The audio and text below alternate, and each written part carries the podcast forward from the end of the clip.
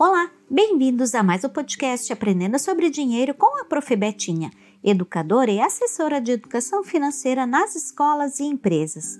Neste episódio falaremos sobre o desenvolvimento da disciplina financeira para reconhecer as fragilidades que afetam a atenção nos seus sonhos e metas, ou seja, seus objetivos financeiros.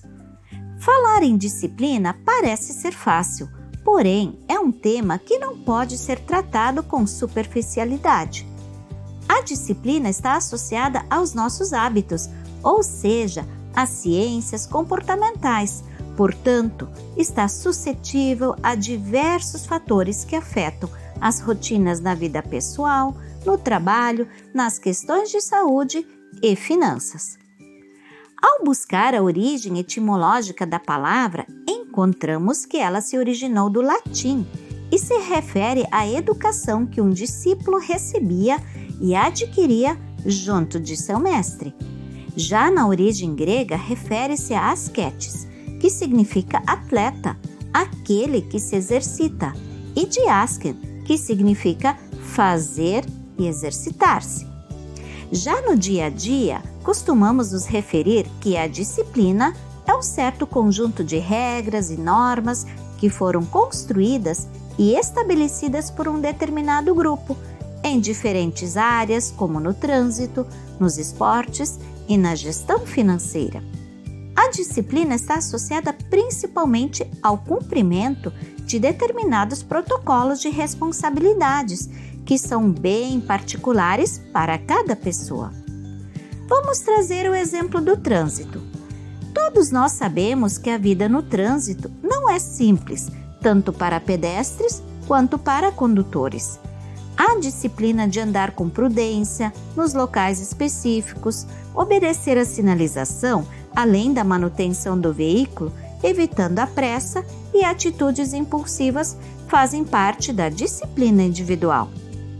Essas questões, inclusive, estão associadas a objetivos financeiros quer seja a aquisição de um veículo a um seguro total que lhe traga tranquilidade ou até mesmo para facilitar os deslocamentos para a escola ou trabalho. Exercitar o raciocínio nas escolhas e decisões devem trazer maior controle e resultados com menos impulsividade, e isso significa maior liberdade financeira, tendo a disciplina como aliada. Do mesmo modo, podemos ter algum problema ou dificuldade no percurso da vida. Nesse caso, concentre suas energias na busca de soluções. Desse modo, seu objetivo financeiro precisa ser claro e objetivo. Esse é o primeiro passo. Cada um de nós está numa certa fase da vida financeira, não é mesmo? Então, se alguém te perguntasse agora, você saberia responder quais são teus cinco principais objetivos financeiros para os próximos 10 anos? Eles podem estar divididos em metas específicas, facilitando sua organização e foco na disciplina.